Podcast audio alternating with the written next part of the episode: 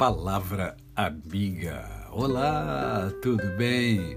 Hoje é quinta-feira, é mais um dia que Deus nos dá para vivermos em plenitude de vida, isto é, vivermos com a tríade da felicidade, com amor, com fé e com gratidão no coração. Devemos amar porque a palavra de Deus diz que nós devemos amar uns aos outros. Devemos ter fé porque a fé remove montanhas, a fé leva a gente além. E devemos ser gratos a Deus. Em tudo dai graças. E hoje eu quero conversar com você ainda sobre o amor, ainda sobre o amor. Porque houve um momento na vida de Pedro e na vida de Jesus um momento emblemático para mim e para você. O Senhor Jesus havia ressuscitado e ele procurou Pedro e foi conversar com Pedro. Observe, Jesus foi até Pedro. Jesus vem até mim, Jesus vai até você. Né? E ele perguntou a Pedro o seguinte: Pedro, você é, me ama? Você me ama mais do que os outros discípulos? E Pedro respondeu para Jesus: Sim, Senhor, tu sabes que te amo. E aí Jesus chegou para ele e falou assim: Olha, então Pedro, apacenta as minhas ovelhas.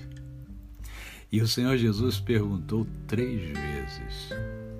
E alguns estudiosos fazem um comparativo entre é, essas perguntas de Jesus né, e a negativa de Pedro anteriormente, quando negou a Jesus também por três vezes.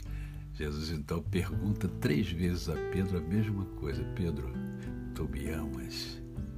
E Pedro responde: Senhor, tu sabes todas as coisas, tu sabes que eu te amo.